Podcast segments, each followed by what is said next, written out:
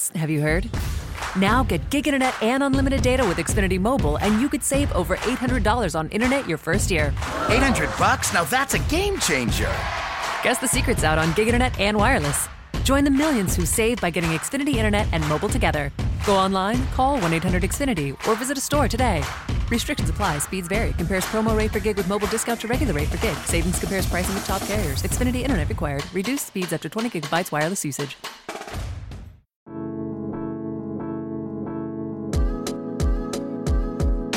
Herzlich willkommen zu einer neuen Folge Career with Consider Cologne. Wir haben wie immer einen neuen Gast. Möchtest du dich einmal kurz vorstellen? Sehr gerne. Ich bin Annika, ich bin Journalistin. Ich lebe in Berlin und arbeite zurzeit an einer Webserie über Frauen in männerdominierten Berufen. Und das ist auch der Grund, warum ich heute hier bin. Genau, Annika hat uns eine E-Mail geschrieben, eigentlich sozusagen zu ihrer Webserie. Ursprünglich hatten wir dann einen Podcast erstmal mit einer Teilnehmerin aus ihrer Webserie geplant und dann dachten wir, eigentlich wollen wir vorher mal noch mit dir reden, weil wir das auch alles sehr, sehr spannend fanden. Meist machen wir es dann so, dass wir zurückspringen zu einem guten Anfangspunkt, wo du denkst, wo irgendwie deine berufliche Laufbahn begonnen hat, wo du einen guten Startpunkt siehst und arbeiten uns dann chronologisch zum Hier und Jetzt durch. Vielleicht kannst du uns da mal irgendwie einen Punkt nennen, wo du dich das erste Mal damit beschäftigt hast, was du gerne machen möchtest. Tatsächlich hat sich mein Berufswunsch schon sehr, sehr früh rauskristallisiert. Ich habe als Kind ganz viel Theater gespielt und quasi von der Theaterbühne bin ich hin zur Richtung Film und Fernsehen. Als ich dann zwölf war, hatte ich meine erste Fernsehrolle bei einer NDR-Doku-Fiction und war das erste Mal an so einem richtig, richtig großen Filmset. Und ich fand es sau, sau spannend, die ganzen Kameraleute. Das war damals dann ein Regisseur, der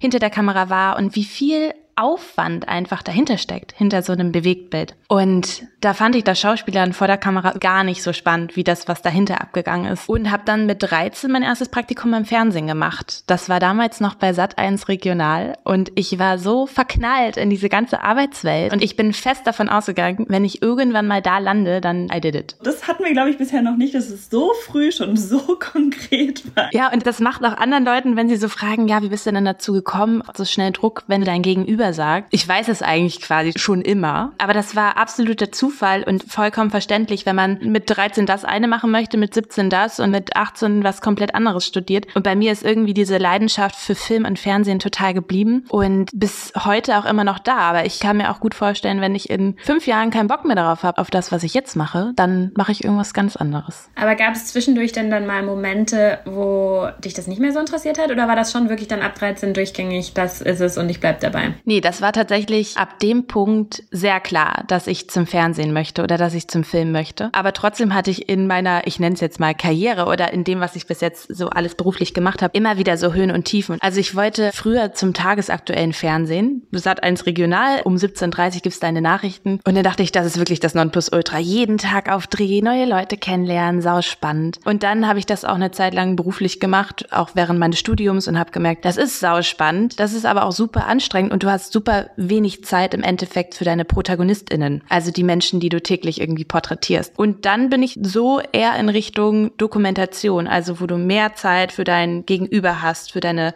Geschichten. Da recherchiert man lange, man arbeitet sehr lange an den einzelnen Filmen.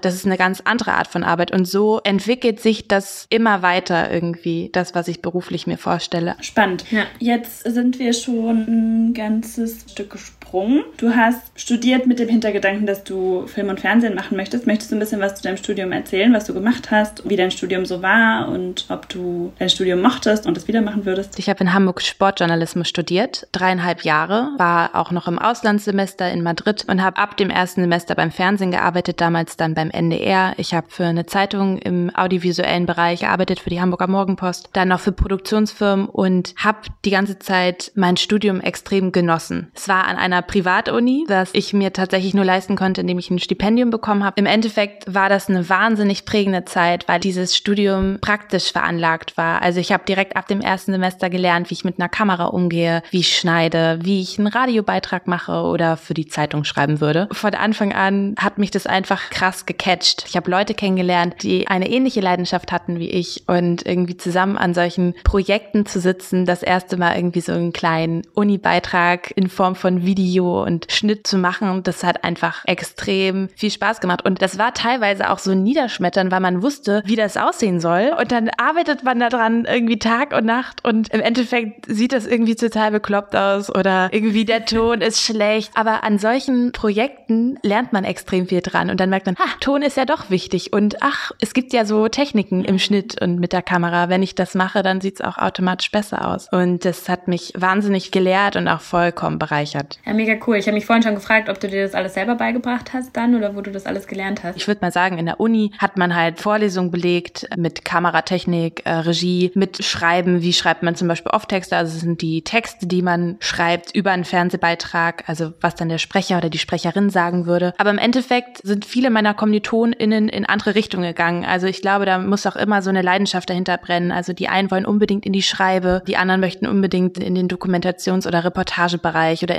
Investigativbereich. Und dann ist es im Journalismus auf jeden Fall so, da ist immer Luft nach oben. Du kannst dir immer voll viel selber aneignen. Und das ist halt auch wahnsinnig spannend, weil ich mir in dieser Zeit so viel an Schnitttechnik angeeignet habe und das kann jeder machen. Dafür musst du kein Journalismusstudium machen, sondern du kannst einfach zu YouTube gehen, du kannst dir Tutorials anschauen und man merkt mit der Zeit, man lernt das und man wird besser und dann macht es halt noch mehr Spaß. Ja, auf jeden Fall. Möchtest du sagen, was das für eine Hochschule war, auf der du warst? Das war die Hochschule Makromedia und die gibt es in Hamburg, in Köln, in Berlin, ich meine München und Stuttgart. Ist wahnsinnig teuer, keine Frage. Und ich hätte das definitiv nicht machen können ohne das Stipendium. Und das finde ich auch ein bisschen kritisch an diesen Privatunis, dass es immer noch super selektiert ist. Mhm. Möchtest du was über dein Stipendium erzählen? Ich glaube, das ist nämlich auch für viele spannend. Also war das von deiner Hochschule oder hast du dich da extern irgendwie umgeschaut und hast du da irgendwelche Tipps, wie man da rankommt? Was man beachten sollte, wie man erfolgreich damit ist? Ich habe mit Ende 19 mein Abi gemacht, also ich war noch 13 Jahre in der Schule und habe dann schon im letzten Abi-Jahr mich quasi informiert, was ich studieren möchte. Da war das schon relativ klar. Ich hatte so Schnuppertage an der Uni gemacht und fand es voll cool. Und dann dachte ich,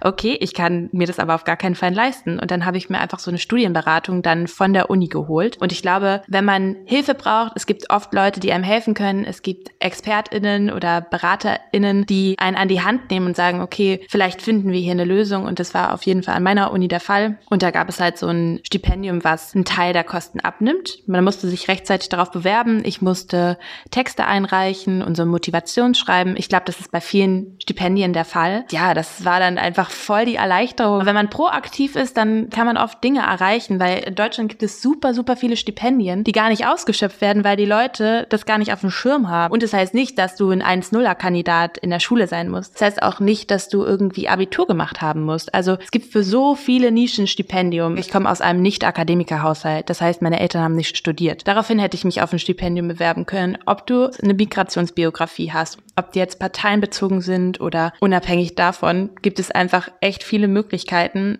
dass einem finanziell unter die Arme gegriffen wird. Ja, wir haben das schon mal in einem Podcast besprochen. Ich denke, es ist eine gute Mischung aus zwei Faktoren. Erstens, dass viele nicht wissen, was es da alles an Möglichkeiten gibt. Und zweitens auch, dass viele sich nicht trauen. Ich glaube schon, dass viele denken, also da muss man echt krasse Noten dafür haben und ganz viel vorweisen und leisten können. Das in Kombi schreckt, glaube ich, viele davon ab, sich überhaupt zu bewerben auf Stipendien. Ja. Kann ich komplett nachvollziehen. Und da denke ich einfach so, einfach machen, einfach ausprobieren. Was soll passieren? Du kriegst zur Not eine Absage und dann hast du es halt probiert. Du wirst auf jeden Fall nicht nicht davon profitieren. Ich habe mich immer wieder in meinem Leben auf Dinge beworben, wo ich erstmal davon ausgegangen bin, dafür bin ich nicht gut genug oder ich habe das eigentlich noch gar nicht genug drauf. Und dann wurde ich genommen und dachte so, ach krass, hat ja doch geklappt. Zum Beispiel, ich habe euch ja auch eine E-Mail geschrieben, kam ja total proaktiv von mir.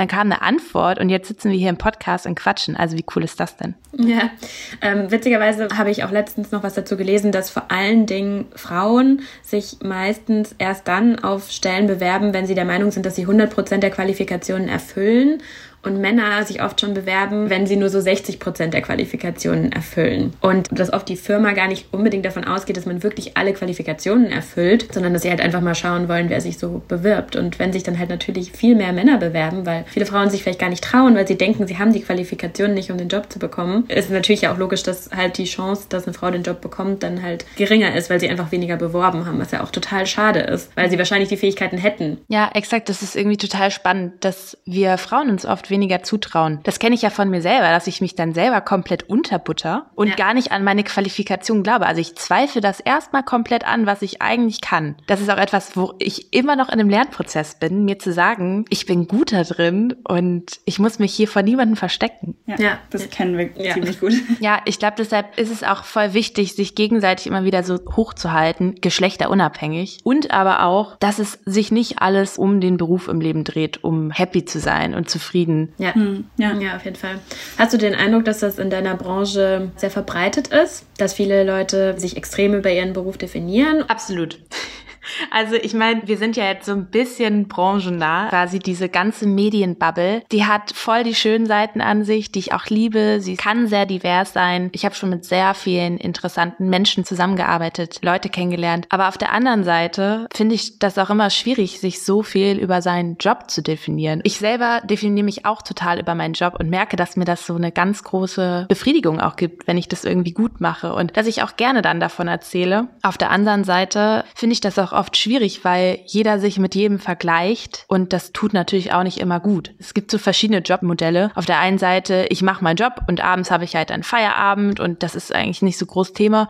Und bei mir ist es eher, ich mache meinen Job, aber das ist auch ein Großteil meines Lebens und dann kann ich mich davon schlecht verabschieden auf der Couch. Der brummt immer so im Hinterkopf mit mir rum, wenn ich Ideen habe oder wenn ich Dinge aufschreibe, wenn ich im Urlaub bin. Ja, das ist so ein zweischneidiges Schwert irgendwie. Ja, ist bei uns ja sehr ähnlich. Aber es tut auf jeden Fall auch gut, wenn man sich so ein bisschen davon loslöst. Also das haben wir so in den letzten Jahren ein bisschen mehr hinbekommen, sich nicht mehr nur halt über das, was man beruflich macht, halt zu definieren, wie du schon gesagt hast, sondern unabhängig davon wieder andere Sachen zu machen in der Freizeit. Also halt auch wieder Hobbys zu haben, die halt nichts mit dem Beruf zu tun haben und die man da auch nicht mit reinbringt. Habt ihr eigentlich ein Arbeitshandy? Also macht ihr das über mehrere Endgeräte? Nee. nee. Immer noch nicht. Ach, wie krass. Das ist doch Wahnsinn, oder? Also wir sind schon sehr, sehr viel besser darin geworden, Beruf und Privat zu trennen. Aber so weit sind wir noch nicht. Wir sind schon stolz, dass wir nicht mehr alles über WhatsApp klären. Ist bei uns auch total der Lernprozess und ich glaube, das ist ganz oft bei Berufen so, für die man brennt, wo man eigentlich ein Hobby zum Beruf gemacht hat oder zumindest mit sehr viel Leidenschaft dahinter ist, dann irgendwann zu sagen, es ist und bleibt aber trotzdem Arbeit und irgendwo ist eine Grenze und irgendwie muss ich mich davon auch lösen. Also es ist einfach ein Balanceakt und wir sind da immer noch dabei zu lernen. Ich glaube, so geht es ganz vielen. Ich finde das auch extrem schwierig. Wir haben noch super wenig Follower bei uns auf dem Instagram-Kanal und trotzdem passiert jetzt so viel und dann äh, postet man ein Foto und man möchte direkt wissen, wie kommt es an oder was schreiben Leute dazu. Und ich finde es so schwierig, mein Telefon abends wegzulegen. Ich muss das jetzt wirklich ausmachen und am besten in einen anderen Raum packen. Ja, ich finde, das ist, wie du schon sagst, Leo, ein richtiger Balanceakt, irgendwie so privat und Arbeit nicht allzu sehr miteinander zu vermischen. Aber halt super wichtig. Voll, voll. Was mir zum Beispiel sehr geholfen hat, ist schon mal alle Push-Benachrichtigungen auszuschalten. Also vor allen Dingen für Mails. Schon alleine, dass halt nicht mehr ständig auf dem Bildschirm das aufploppt, sondern man halt ja. aktiv da reingehen muss in die App. Das hat schon mal viel verändert auf jeden Fall. Gerade Social Media ist ja auch einfach endlos. Irgendwas zu tun oder zu gucken gibt's immer. Da, da gibt's ja keinen Schlussstrich und den Schlussstrich muss man halt selbst ziehen irgendwann. Ich finde es so krass, weil ich merke das, wenn ich auf Instagram bin. Da gibt es so viele spannende Persönlichkeiten und es ist oft super inspirierend spannend. Aber ich fühle mich danach manchmal komplett ausgelaugt, wenn ich irgendwie eine halbe Stunde so gescrollt habe und ich denke so, warte, was habe ich jetzt gerade eine halbe Stunde lang gemacht? Ja. Total. Vor allen Dingen sind es auch einfach mal so viele verschiedene Inhalte und so viele Eindrücke, dass ich ganz oft merke, dass ich gar nicht die Zeit habe, das dann alles zu verarbeiten. Also das ist alles dann so in meinem Gehirn und ich kann über alles gar nicht in Ruhe nachdenken und das erstmal für mich sortieren und auf mich wirken lassen und so. Also das sind einfach viel zu viele Inhalte ja. für, mein, für mein kleines Gehirn. Also das ist schwierig. Aber man muss sich halt auch immer wieder in Erinnerung rufen, dass solche Apps halt auch dafür designt sind, dass man da halt Zeit verbringt. Wenn man das so ein bisschen im Hinterkopf behält, kann man das vielleicht so ein kleines bisschen besser austricksen sozusagen. Ich finde es auf jeden Fall immer wieder interessant und spannend zu hören, dass da jeder so ein bisschen den gleichen Struggle hat. Mhm. Oder viele zumindest. Jetzt sind wir ein bisschen abgeschlossen. Total. du hattest als letztes erzählt von deiner Uni-Erfahrung im Grunde. Jetzt haben wir auch so ein bisschen dein Auslandssemester ausgespart. Möchtest du darüber noch ein bisschen erzählen? War das ähnlich wie in Hamburg das Studium oder war das was ganz anderes? Ich war im dritten Semester in Spanien, in Madrid Das war einfach unfassbar schön. Ich wollte nach Spanien oder nach Südeuropa, weil ich halt aus Kiel komme. Es regnet immer an der Ostsee. Es ist wunderschön da, aber es ist einfach saukalt. Und auch als ich dann beschlossen habe mit 13, so, ich äh, mache irgendwann Fernsehen, wusste ich, ich werde da nicht bleiben. Also so schön ich es da finde und so gern ich da auch immer wieder bin, ich möchte halt gerne in den Süden. Und es ist auch nach wie vor tatsächlich mein Plan. Ich war auch zuletzt in Frankreich und ich habe da einfach auf Englisch Journalismus studiert an der Uni. Das war eine Kooperation mit meiner Universität. Ich glaube, 21 war ich gerade, quasi im dritten Semester, also ein Jahr schon studiert gehabt. Mein Spanisch war früher ganz gut, weil ich ähm, ab der, ich glaube, siebten Klasse Spanisch hatte. Deshalb konnte ich mich einigermaßen zurechtfinden. Im Endeffekt lernt man aber so viel, wenn man in so eine ganz neue Environment einfach geschmissen wird und sich da so neu zurechtfinden muss. Als ich diesen Schritt gemacht habe, also in eine fremde Stadt mit einer fremden Sprache, mit fremden Leuten zusammengezogen, an einer neuen Uni, als ich das geschafft habe und gemerkt habe, ich gehe hier nicht unter, dachte ich, ja, dann kann ich doch ziemlich viel noch schaffen. Ja, schön zusammengefasst. Sehr, sehr schön. Ich habe tatsächlich, darauf sind wir noch eigentlich gar nicht eingegangen, mit 17 angefangen, eure Vlogs zu schauen. Und als ich noch in der Schule war, wart ihr gerade so in euren ersten Semestern und ich glaube, Leo war da gerade in Spanien. Und ich dachte so, boah, wie krass ist das denn? Sau cool und das möchte ich auch machen. Und natürlich seid ihr dann so gelebte Vorbilder im Internet, aber das dann so in die Tat umzusetzen und zu merken, oh, ich kann das auch machen, das hat mich auf jeden Fall total begleitet. Das ist echt mega schön zu hören. Also Ja. das wiederum gibt uns sehr viel, wenn wir sowas mitkriegen, wie viel man da doch mitgibt teilweise. Es ist vor allen Dingen schön zu hören, weil wir natürlich auch oft Dinge hinterfragen und versuchen in Dingen den Sinn zu sehen und zu überlegen, wo unser Mehrwert ist. Und es ist halt schön, manchmal so Feedback zu bekommen, weil letztendlich sind es halt Menschen hinter diesen Zahlen und das vergisst man halt so einfach und schnell. Also wir haben ja selber auch Leute, denen wir seit teilweise zehn Jahren folgen. Ja. Wir selber schöpfen ja auch ganz viel Inspiration und Ideen und Tipps und alles Mögliche halt von Leuten, denen wir selber im Internet nur folgen, die wir nicht persönlich kennen. Also schon irgendwie eine verrückte Welt. Es gibt halt so viele unterschiedliche Räume in Social Media und ich bin da richtig dankbar, dass ich mich oft in so einer voll schönen Bubble irgendwie finde. Und wenn ich dann mal quasi einen Schritt rauswage in so eine andere Bubble oder auf Twitter unterwegs bin, dann springe ich immer direkt wieder zurück, weil ich so denke, oh Gott, das ist echt, das wäre alles too much. Und ich bin selber halt voll die stille Community-Teilnehmerin, egal was ich rezipiere. Und mittlerweile ist mir das voll klar, wie wichtig das eigentlich ist für die Content-CreatorInnen, so einen Daumen nach oben oder einen Kommentar, so eine Art von Interaktion. Und lass jetzt viel eher einen Daumen nach oben da, wo ich auch selber weiß, wie wichtig das für uns ist. Aber früher habe ich mir einfach immer nur alles reingezogen, alles äh, konsumiert, rezipiert und überhaupt nicht drüber nachgedacht, dass da ja Menschen sitzen, die Arbeit da reinstecken. Also es ist ja so, als würde ich im Theater sitzen und nicht klatschen. Ein bisschen, ne? bisschen, ja. Du hast dafür jetzt vielleicht auch durch das, was du machst, ein gutes Gefühl, aber oftmals sieht man ja auch gar nicht unbedingt, was da dahinter steckt. Sowohl bei YouTube-Videos, aber auch bei Artikeln, bei allen möglichen Medien. Ja, also wir waren bei deinem Auslandssemester und danach bist du dann wieder nach Deutschland gekommen, nach Hamburg und hast dann wahrscheinlich erstmal deinen Bachelor fertig gemacht. Genau, also ich war in Spanien, dann bin ich zurück nach Hamburg, habe da noch zwei weitere Semester studiert und dann gab es bei mir ein Praktikumssemester und da wollte ich eigentlich ursprünglich nach Köln und nach Berlin, hatte auch schon meine beiden Stellen und dann bin ich aber in Köln backen geblieben, weil ich mich total in die Stadt und auch in die Leute dort verliebt habe und habe dann dort ein Jahr lang gelebt und währenddessen mein Studium zu Ende gemacht. Also ich bin dann noch mal quasi für ein halbes Jahr zurück nach Hamburg und habe meinen Bachelor zu Ende gemacht und dann bin ich wieder zurück nach Köln und habe dann da weitergearbeitet. Das finde ich auch so irre, weil ich daran auch so gesehen habe, kommt halt darauf an, mit welchen Menschen man wo zusammen ist, dass ich auch wenn ich immer unbedingt nach Berlin wollte, als ich studiert habe und ich hatte schon diesen Praktikumsplatz für mein Praktikumssemester in Berlin safe und dann hat es mir so gut in Köln gefallen, dass ich einfach da abgesagt habe. Ja, lustig. Also wir haben uns ja früher auch ständig darüber unterhalten, dass wir irgendwann mal in Berlin wohnen wollen. Und Ja, dann und, und noch waren wir ganz, ganz sicher. anderen Orten. Irgendwie. Also ich war auch ganz sicher, dass ich mal eine Weile in Berlin wohnen will. Und dann war ich in Köln und dachte so, nee, eigentlich möchte ich nicht nach Berlin. Ich bin ja jetzt tatsächlich in Berlin. Also ich bin Corona-bedingt in Berlin gestrandet und ich habe jetzt immer diesen Vergleich Köln-Berlin, was für ein Unterschied das ist von der Mentalität, aber auch so allein von der Mobilität. Also in Köln, da fährst du durch die Stadt mit dem Fahrrad von A nach B, bist du in einer halben Stunde quasi von Nippes in der Südstadt. Und in Berlin, da ist das ein Tagesausflug auf die andere Seite der Stadt quasi zu fahren. Also das ist wirklich verrückt. Ich nehme das jetzt Corona-bedingt, die Stadt natürlich ganz anders war. Und ich vermisse auch manchmal Köln, diese rheinische Frohnatur, die ich halt aus dem Norden, aus Kiel und aus Hamburg gar nicht kannte. Und ich glaube, das war auch dazu ein Grund, als ich dann in Köln gelandet bin, dass mich das so baff gemacht hat, wie offen und lebensfroh die Leute sind, dass ich so dachte, hier bleibe ich erstmal, das gefällt mir richtig gut. Ja. schön.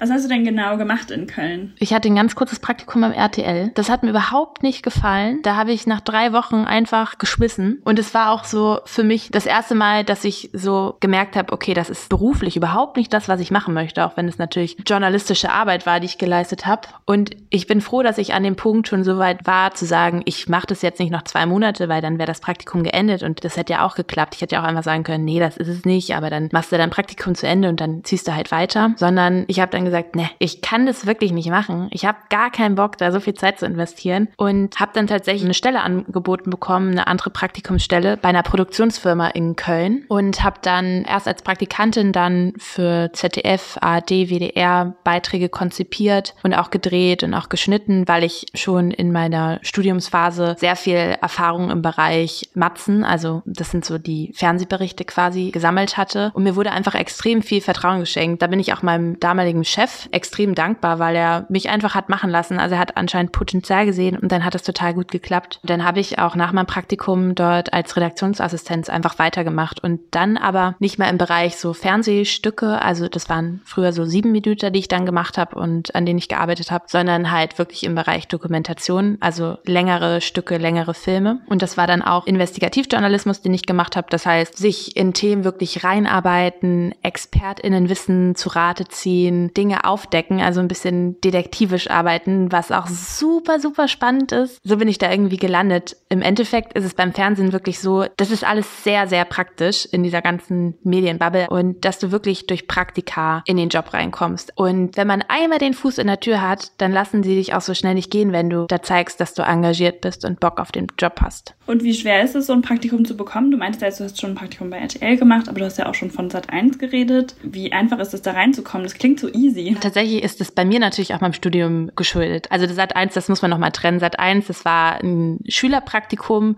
Da kann sich wirklich jeder drauf bewerben. Man muss das immer aber rechtzeitig machen. Diese Praktikumsstellen sind einfach extrem beliebt und ich habe mich ein Jahr vor Schülerpraktikumsbeginn damals auf das Praktikum beworben. Und genauso ist das tatsächlich auch beim Fernsehen. Also man muss einfach rechtzeitig alle möglichen Schritte in Gang setzen. Und dadurch, dass ich Journalismus studiert habe, war das natürlich vielleicht einfacher, Praktikumsplätze zu bekommen, als jemand, der Geschichte auf Lehramt oder so studiert. Aber trotzdem auch an dieser Stelle einfach immer probieren und machen. Bewerbungen werden in der Medienwelt vor allem bei DWDL ausgeschrieben, also auch nochmal so als Jobtipp. DWDL oder Crew United, also es gibt wirklich so spezifische Plattformen für Medienschaffende. Praktikanten werden immer gesucht, weil, das ist auch so echt eine Schattenseite im Fernsehen, du arbeitest halt entweder für gar kein Geld oder für sehr wenig Geld sehr viel. Aber im Endeffekt ist es halt oft so ein Door-Opener einfach. Du hast vorhin so erzählt, du hast auch so ein bisschen Investigativ-Detektivarbeit gemacht. Hast du da mal irgendeine so Anekdote oder so, die du erzählen kannst? Hast du dich vielleicht mal irgendwo, hast du mal angerufen irgendwo und dich verstellt? Oder, also ich weiß nicht, so stelle ich mir das vor. Ich weiß nicht, ob das wirklich so funktioniert, ob man das überhaupt darf. Ich laufe mit so Zeitungen mit so zwei Gucklöchern durch die Städte und wo ist eine heiße Spur?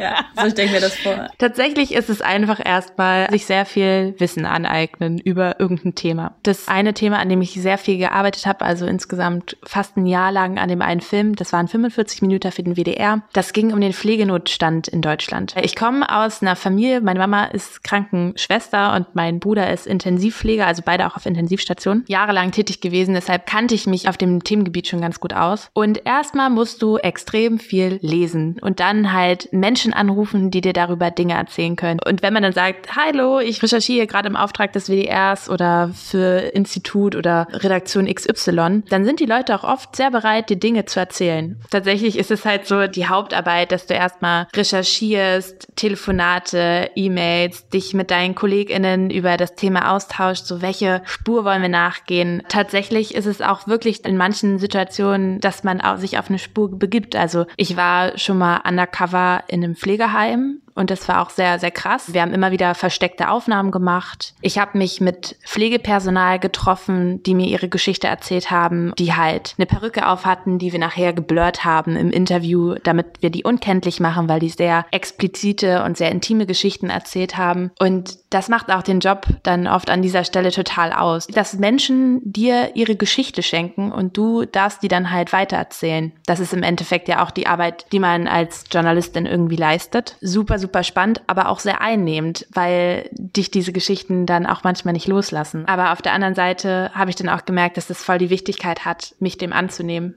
Ich überlege gerade, ob ich dazu noch eine nette Anekdote habe, weil das ist natürlich alles eher traurig. Aber ich meine, so ist es halt auch oft. Gerade das, was man vielleicht undercover eher rausfindet und wo man wirklich investigativ arbeiten muss, sind ja oft Sachen, die halt nicht so schöne Themen sind. Ja, genau, richtig. Also man deckt halt manchmal Dinge auf und deshalb ist der Job von unabhängigen MedienmacherInnen ja auch total wichtig, weil wir probieren irgendwie die Lage zu klären. Also was ist wirklich eigentlich gerade Status quo? Und halt ungeschönte Nachrichten zu erzählen. Journalismus ist so viel. Das kann auf der einen Seite Entertainment sein. Journalismus ist dein Radioprogramm morgens, was dich irgendwie weckt. Journalismus kann aber auch natürlich der sehr kritische Fernsehbeitrag abends um 2015 sein. Ne? Also die Bandbreite ist extrem groß. Und was das angeht, habe ich auch schon sehr viel gemacht vom tagesaktuellen Journalismus, wo du halt morgens bei der Pressekonferenz deinen Termin bekommst. Du musst dann und dann da und da sein und dann erzählst du, wie das Fußball Fußballspiel irgendwie XY war es abends und danach ist Feierabend. Oder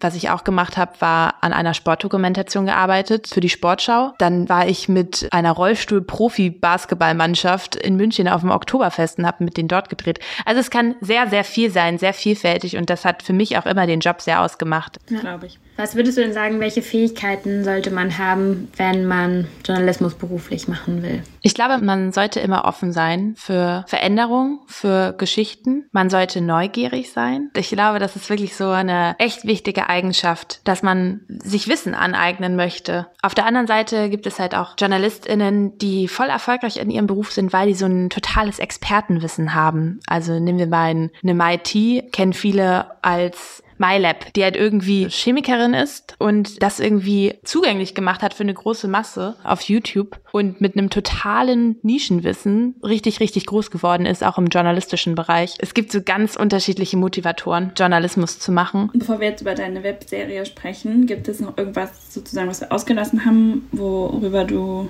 noch sprechen möchtest, was du gerne noch mitgeben würdest? Ich überlege gerade, ich glaube, wenn man sich das anhört, denkt man bestimmt, boah, die ist super jung, die hat schon so viel gemacht und das würde vielleicht eher so zu Verunsicherung führen, so, wie soll ich das schaffen? Also das ist auf jeden Fall das, was mir oft gespiegelt wird, so, du bist jung, wie kann es sein, dass du schon so viel gemacht hast? Im Endeffekt ist es so die eine Seite der Medaille, auf der anderen Seite hinterfrage ich auch immer wieder, was ich mache und bin auch immer wieder an den Punkt gekommen, was ich gedacht habe, das, was ich jetzt gerade mache, ist nicht das, was ich beruflich für immer machen möchte. Viele Leute sind direkt so, boah, Fernsehen total krass. Dass ich dann aber auch in meinen ersten Jahren da oft als Kabelhilfe stand oder irgendwie äh, jemand noch einen Kaffee am Set gefragt habt, ne, das wird dann so schnell ausgeklammert. Ich bin nicht direkt zum Fernsehen gegangen und durfte da einen 45 Minuten machen und schreiben und mitgestalten, sondern man arbeitet sich halt auf eine gewisse Art und Weise hoch. Man ist erstmal weiter am Rand, schaut sich das Spektakel auf Dreh an, indem man irgendwie den Kameraleuten, der, den AutorInnen oder den Protagonistinnen am Set hilft. Und irgendwann kommt man halt in die Position und soll selber machen. Und das waren immer total die Chancen für mich. Das sind halt ganz viele kleine Schritte. Und zwischendurch ist man dann halt wieder die Kabelhilfe oder kümmert sich darum, dass alle am Set eine Stulle essen oder so.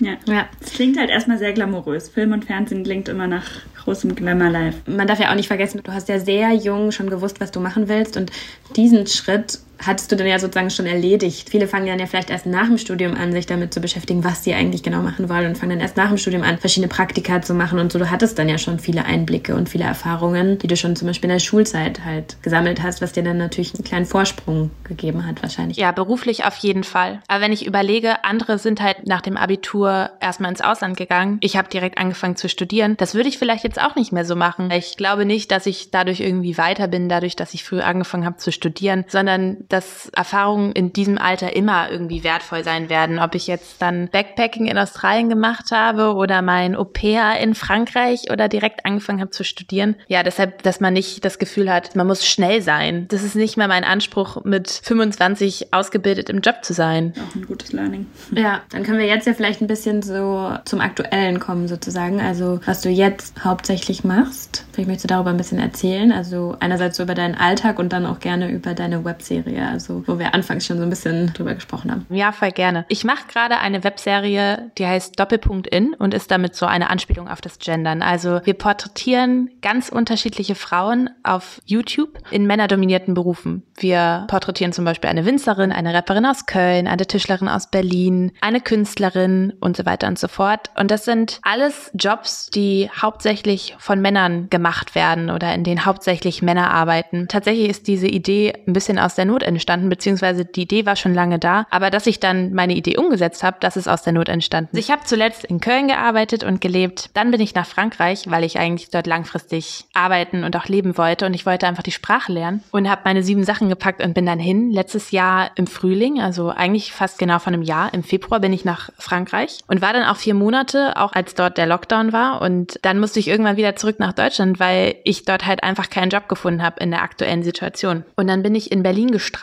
und ich war so, was soll ich machen? Also die Jobs beim Fernsehen und in der ganzen Medienwelt waren so rar, weil natürlich durch die ganzen Maßnahmen fast keiner gedreht hat. Ich wollte auf der einen Seite Geld verdienen, auf der anderen Seite wollte ich nicht irgendeinen Job machen und war in echt so einer, ich sag mal, Notsituation. Und dann habe ich geschaut, was es für Filmförderungsprojekte gibt oder was es für Filmförderung gibt und habe eins gefunden, eine Filmförderung und habe mich einfach daraufhin beworben und wurde angenommen, was ich damals auch nie gedacht hätte. Und dann habe ich dieses ganze Projekt irgendwie ins Leben gerufen und dass es so groß wird, wie es jetzt ist und wie viel Arbeit dahinter steckt, das habe ich, als ich mich vor einem Dreivierteljahr darauf beworben habe, überhaupt nicht gedacht. So wie das oft im Leben ist. Und die Webserie, die ist so entstanden, dass ich halt mir vor zwei, drei Jahren das erste Mal darüber Gedanken gemacht habe, dass ich irgendwie wenig weibliche Vorbilder habe, abgesehen von meiner Mutter und meiner Oma, die ganz, ganz toll tolle weibliche Vorbilder für mich sind, aber mich sehr viel immer an Männern orientiert habe. Ich habe zwei ältere Brüder, ich habe einen tollen Papa, ich war im Sportprofil in der Schule, da waren wir fast eine Jungs. Ich habe Sportjournalismus studiert, wir waren über 20 Typen und vier Frauen. Was macht das mit mir? Und dann habe ich so angefangen, in meinem Freundeskreis so nachzufragen, ja, wer sind eigentlich eure weiblichen Vorbilder? Und fand es total erschreckend, dass viele meiner Freundinnen niemanden sagen konnten. Manche waren so, ja, schon meine Mama, aber so, da wurde nicht die Chefin genannt oder irgendeine krasse Frau, die man kennt. Und das hat total was in mir angestoßen, weil ich so dachte, wie krass ist das? Ich meine, wir machen die Hälfte der Bevölkerung quasi aus und viel mehr Leuten ist viel schneller ein Mann eingefallen, an den sie sich orientieren oder zu dem sie hochblicken oder den sie krass finden in der Arbeit. Und daraufhin ist dann die Idee entstanden, dass ich glaube, dass es oft an weiblichen Vorbildern einfach fehlt, dass die Sichtbarkeit gar nicht da ist von Frauen in der Berufswelt auf jeden Fall nicht. Und daraufhin dachte ich, wäre das total cool, eine kleine Webserie darüber zu machen, was Frauen Frauen, junge Frauen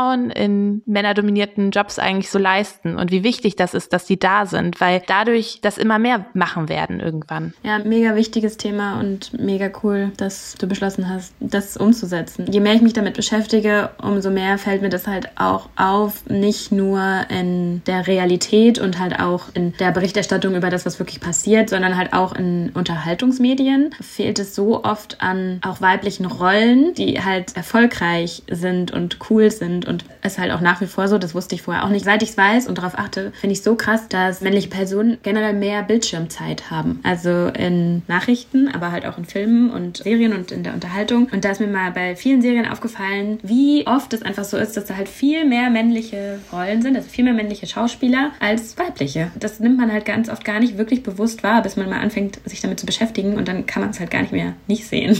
Ja, dann ist natürlich auch noch die Frage, wie erfolgreiche Frauen dargestellt ja. werden in Unterhaltungsmedien, wenn sie dann denn erfolgreich sind, was dann da noch alles so mitschwingt an Konnotationen. Total, dass oft eine junge Chefin, die ist dann eher zickig oder wird als arrogant dargestellt und dass, ich sag mal, weibliche Attribute dann total negativ ausgelegt werden oder so als Chef oder als Chefin darf man nicht sensibel sein. So, was für ein Quatsch, warum sollte ich denn nicht sensibel sein dürfen? Nur weil das ein, in Anführungszeichen weiblich gelesenes Attribut ist, heißt es doch nicht, dass es etwas Negatives ist, als Chef oder als Chefin auf seine MitarbeiterInnen sensibel einzugehen. Das hat mich halt auch nochmal extrem sensibilisiert. Also ich bin in einer sehr männlich geprägten Umwelt irgendwie aufgewachsen und habe halt auch in einem super männlichen Umfeld immer gearbeitet. Also ich habe ja Sportjournalismus studiert. Viele sagen immer, ja, aber Sportjournalismus, da sind doch voll viele Frauen so vor der Kamera. Das stimmt auch. Es gibt voll viele Frauen, die dann halt repräsentativ sind und vor die Kamera gestellt sind. Das machen die auch oft sehr, sehr gut. Aber die Realität in den Redaktionen sieht halt so aus, dass oft noch 90 Prozent Männeranteil in der Sportredaktion ist. Und dann wird natürlich Natürlichen über Sportler berichtet. Also wenn nur Männer diejenigen sind, die berichten, die berichten halt anders, als eine diverse Gruppe von Menschen berichten würde. Und das fand ich irgendwie immer sausau kritisch und wichtig, darüber zu sprechen. Also zum Beispiel im Pflegebereich, das ist halt ein eher weiblich dominierter Bereich, was diesen Beruf angeht, dass aber in den Entscheiderpositionen hauptsächlich Männer sitzen. Darüber wird wenig gesprochen. Das finde ich irgendwie krass. Ja. ja, da muss ich noch sehr, sehr viel ändern. Alle Infos zu der Webserie verlinken wir euch in den Show Notes. Da könnt ihr dann gerne mal vorbeischauen und euch die Trailer anschauen oder euch die Folgen anschauen, die schon online sind. Mit welchen erfolgreichen Frauen hast du denn schon gesprochen? Also wir launchen die Webserie am 15. April wahrscheinlich die ersten drei Episoden und wir planen aber noch mehr. Und zwar werden wir auch unterstützt vom Boys und Girls Day. Manche kennen die noch aus der eigenen Schulzeit. Dieses Jahr kann es nicht stattfinden. Man konnte einen Tag im Jahr immer reinschnuppern in ein Unternehmen und als Mädchen ist man dann halt in einem Beruf gewesen, der eher männerdominiert war, also zum Beispiel zur Polizei oder diese MINT-Bereiche, so Mathe, lastige ja. Fächer, so die die ganzen Naturwissenschaften und so weiter und so fort. Und die Jungs, die sind dann eher in den Friseursalon gegangen oder in den Erzieherbereich oder in die Pflege und so weiter und so fort. Und in dem Rahmen veröffentlichen wir quasi unsere ersten drei Folgen. Und man wird in den ersten Folgen eine Winzerin kennenlernen, Pauline aus Mandel, die das Weingut ihrer Eltern mit ihrem Bruder zusammen übernimmt. Dann eine Tischlerin aus Berlin, das ist die Isabelle, und eine Rapperin aus Köln, die Lisa. Wir werden auch noch weitere Frauen porträtieren. Wir hatten immer schon Drehs geplant, aber durch Corona mussten wir halt immer wieder alles absagen sagen. Ich habe daraus gelernt, solange wir nichts gedreht haben, kann ich halt nicht sagen, welche Frau stattfinden wird, weil ich nicht weiß, wann wir irgendwann diese Folgen drehen können. Also jede Frau ist halt eine einzelne Episode. Jede Episode geht ungefähr so sechs bis sieben Minuten und sie erzählen, warum sie den Job machen. Also wie kommt überhaupt die Leidenschaft für diese Berufe und auch mit welchen Vorurteilen sie auch immer wieder konfrontiert werden. Also zum Beispiel erzählt die Tischlerin, dass sie auf der Baustelle als eher sehr kleine und zierliche Frau immer wieder danach gefragt wird, ob sie Hilfe braucht, aber auch eher so in die Richtung so, hast du überhaupt eine richtige Bohrmaschine bei dir zu Hause? Und sie sagen, natürlich habe ich eine richtige Bohrmaschine. Ich bin Tischlerin, ich habe das hier gelernt. Also nimmt mich bitte ernst. Ich glaube,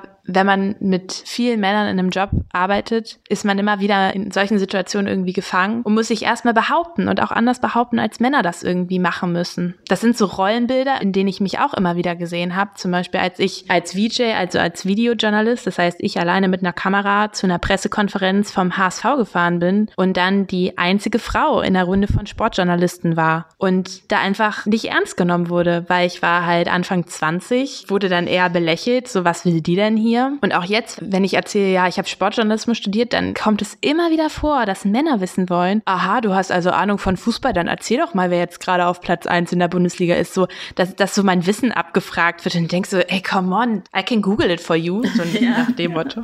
Unglaublich. Wir haben da in einem Podcast auch schon mal ein bisschen drüber geredet mit einer Geigenbauerin, die halt auch in einem sehr männlich dominierten Beruf arbeitet und die da auch sehr ähnliche Erfahrungen gemacht hat. Ja, weil es halt auch einfach so viele männerdominierte Berufe gibt. Ja, genau richtig und wir jetzt auch, so als Millennials oder Gen Zs ja auch immer mehr in diese Berufe reinrutschen, also weiblich gelesene Personen in diese Berufe reinrutschen, weil immer mehr Frauen auch studieren und dann halt diesen Karriereweg irgendwie anstreben. Ich wollte eigentlich noch fragen, ob ihr auch solche Erfahrungen gemacht habt. Leo, ich glaube, du hast ja auf Lehramt studiert, aber Lena, du hast doch Jura gemacht, oder? Ja, also ich muss sagen, Jura ist jetzt eigentlich ja sehr ausgeglichen, also der Studiengang zumindest. Dann in der Berufswelt, also das kommt sehr darauf an, wo man ist. Zum Beispiel überall, wo Verbeamtung stattfindet, da sind viele, viele Frauen. Aber in der Branche, wo es halt keine Verbeamtung gibt, also bei den Rechtsanwälten, Notaren oder Notarinnen und Anwältinnen, da würde ich sagen, ist auf jeden Fall der Männeranteil höher. Also zumindest meiner Erfahrung nach. Vor allen Dingen halt in den führenden und leitenden Positionen. Zum Beispiel erinnere ich mich, dass die Prüfer in der mündlichen Prüfung bestimmt bestimmt zu 80 Prozent männlich waren. Und ich habe mir viele, viele Prüfungen vorher angeguckt zur Vorbereitung. Also ich habe jetzt nicht nur meine eigene erlebt, sondern ich saß bei vielen Prüfungen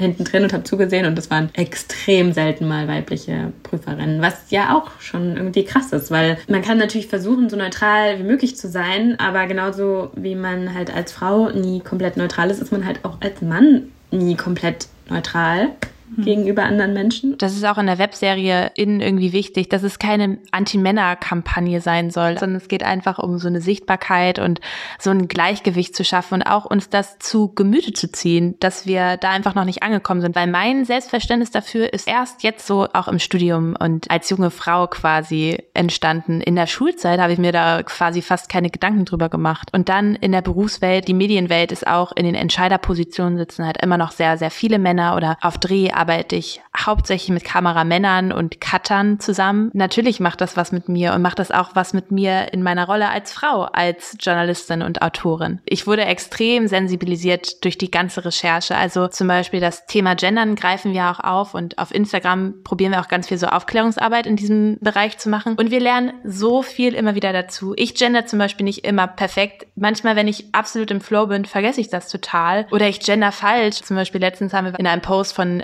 Abgeordnetinnen gesprochen und dachten, oh, wir sind so inclusive, wir gendern jetzt hier. Und dann haben uns ein paar FollowerInnen darauf aufmerksam gemacht, dass Abgeordnete schon die gegenderte Form ist. Und dann hatte ich mit meiner Mutter auch so ein total nettes Gespräch darüber, weil als ich ihr damals von dem Projekt erzählt habe im Herbst, da meinte sie so, ja, aber gendern, das ist ja jetzt in aller Munde, aber das ist ja auch ein bisschen anstrengend und kompliziert. Und da meinte ich so zu ihr, ja, Mama, aber guck mal, wenn wir von Journalisten sprechen, dann sprechen wir einfach nicht von mir. Wenn du über Journalisten redest, dann inkludierst du einfach nicht deine Tochter und du bist doch stolz darauf, was ich mache und du möchtest doch auch von mir sprechen. Und dann hat sie das total verstanden und gendert jetzt und probiert es. Und auch wenn sie immer wieder Fehler macht, probieren meine Eltern gerade das in ihren Sprachgebrauch einzubringen. Und das finde ich irgendwie schön, dass man Fehler macht und dass aber auch Sprache eine absolute Entwicklung ist. Dass uns überhaupt diese ganzen Missstände auffallen, das ist ja schon ein Riesenschritt. Du wurdest jetzt durch deine Recherche sensibilisiert, wir werden durch andere Bereiche sensibilisiert, aber wir werden sensibilisiert,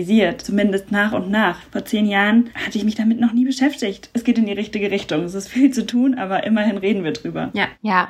Ich glaube, das ist auch noch wichtig zu sagen und das ist auch so die Quintessenz ähm, bei uns bei der Webserie. Die Frauen, die wir porträtieren, die haben alle mit Vorurteilen und Stereotypen zu kämpfen, aber in einem ganz anderen Ausmaß, als das Frauen noch vor 20 Jahren gemacht haben. Also ich glaube zum Beispiel, unsere Mütter mussten sich einiges mehr anhören, als wir das müssen. Und trotzdem bin ich aber der Meinung, dass man immer darauf noch aufmerksam machen muss, weil manche Menschen immer noch nicht sensibilisiert worden sind auf das Thema, was auch fein ist, weil ich finde es tendenziell total cool, dass wir in Deutschland leben, wo man halt eine Diskussionskultur hat. Das ist einfach so ein absoluter Prozess. Es gibt auch noch viel zu tun, so das meinte ich damit jetzt nicht. Also ist natürlich super wichtig und richtig, dass wir immer weiter darüber reden und dem Thema Aufmerksamkeit schenken. Aber immerhin hat die Diskussion begonnen, zumindest in meiner Bubble. Ja, in meiner Bubble auch und ich glaube in vielen Bubblen tatsächlich noch nicht. Also wenn man sich dann so mal außerhalb von dieser Medien und außerhalb der Stadt und so ist es halt noch viel weniger Thema und das wird auch noch ein bisschen dauern. Aber zum Beispiel, ich habe meine Bachelorarbeit über Frauen im Sport geschrieben. Also es ging im Endeffekt um die Darstellung von Profisportlerinnen in der deutschen Tagespresse. Und daraufhin habe ich halt so Forschung betrieben, dass Frauen anders dargestellt werden. Also es wird mehr der Vorname von Frauen benannt in Zeitungsartikeln. Sie werden nicht so viel in der aktiven Sportsituation beispielsweise gezeigt, sondern eher so mit der Medaille, am Lächeln. Und der Mann wird eher in der aktiven sportlichen Situation dargestellt. Also ein total feministisches Thema eigentlich, worüber ich geschrieben habe. Und ich hatte einen sehr tollen Prof, mit dem ich ein sehr gutes Verhältnis hatte, der dann so zu mir meinte, sie müssen ja gar nicht gendern. Also das ist ja jetzt auch schon ein bisschen her, dass ich meine Abschlussarbeit geschrieben habe. Aber der meinte auf jeden Fall, ich sollte doch nicht gendern. Das ist ja nicht so schön für den Lesefluss. Ich könnte am Anfang einfach schreiben, dass ich mit dem männlichen Pronomen einfach alle einschließe. Also indem ich nicht gender, dass ich aber eigentlich alle meine. Und vor zwei oder drei Jahren dachte ich noch so, ja, dann schreibe ich das am Anfang und dann meine ich einfach alle. Und dann habe ich so angefangen zu schreiben und dachte so, aber das ist totaler Quatsch. Ich schreibe ja jetzt hier über Frauen. im Sport, ich muss die doch benennen, so. Und dann habe ich ihm gesagt, nö, ich äh, gender das jetzt doch. Und dann muss er halt damit leben, dass das seinen Lesefluss stört, weil ich bin mir sicher, dass man sich an sowas gewöhnen kann. Wir sprechen jetzt auch ja nicht mehr von Fräulein und wir sitzen auch nicht mehr unsere Eltern, so. Also sowas wird sich einfach verändern. Ja, ja. auf jeden Fall. Dann kommen wir jetzt noch zu unseren Abschlussfragen. Wir haben immer drei Fragen, die wir jedem Gast am Ende stellen, die du gerne ganz einfach kurz und knapp beantworten kannst. Die erste Frage ist, was wolltest du als Kind werden? Du hast zwar jetzt schon angeschnitten, dass du schon sehr früh wusstest, was du werden willst, aber vielleicht gab es ja noch was, was du so als richtiges Kind Kind werden wolltest, also so mit vier, fünf, sechs oder so. Tatsächlich wollte ich mit vier Schauspielerin werden und dann habe ich auch erst beim Krippenspiel gemerkt, dass ich das auch wirklich hauptberuflich machen möchte. Also ich habe mich schon auf den roten Teppichen dieser Welt gesehen. Das kann ich mir überhaupt nicht mehr vorstellen vorstellen, jetzt Schauspielerin zu werden. Aber das war so mein Kindeswunsch, glaube ich.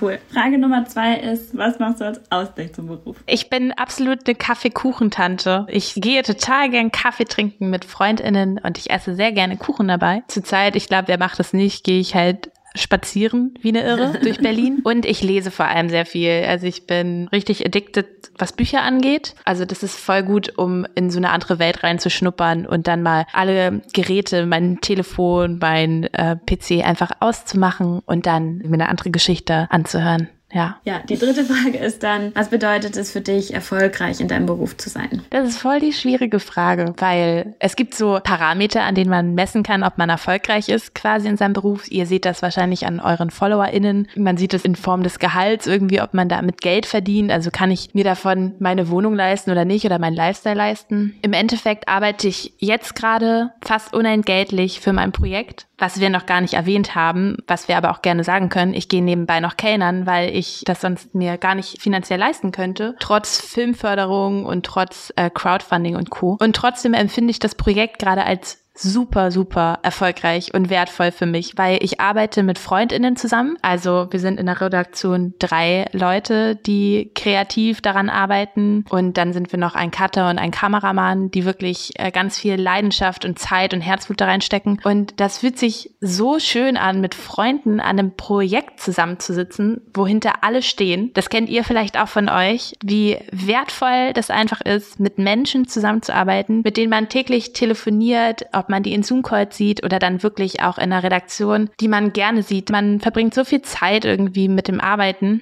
wenn es einem Spaß macht, vor allem, dass es mir besonders Spaß macht oder ich das als besonders wertvoll empfinde, wenn ich das mit Menschen mache, die ich sehr wertschätze. Deshalb würde ich sagen, ist das für mich etwas, woran ich messen kann, ob ich erfolgreich im Beruf bin. Trotzdem finde ich es auch immer wichtig zu sagen, dass ich das gar nicht so wichtig finde, ob man erfolgreich in seinem Beruf ist, sondern ob man daran Spaß hat, was man halt macht und dass der Beruf halt nicht alles im Leben ist. So, also auch wenn ich mich zum Beispiel persönlich voll mit meinem Beruf identifiziere und das liebe, was ich mache, ist es überhaupt nicht das Wichtigste in meinem Leben. Meine Familie und meine Freunde gehen absolut vor. Die Zeit, die ich auch mit mir selber verbringe, ist für mich nochmal viel wichtiger als mein beruflicher Output, den ich gebe.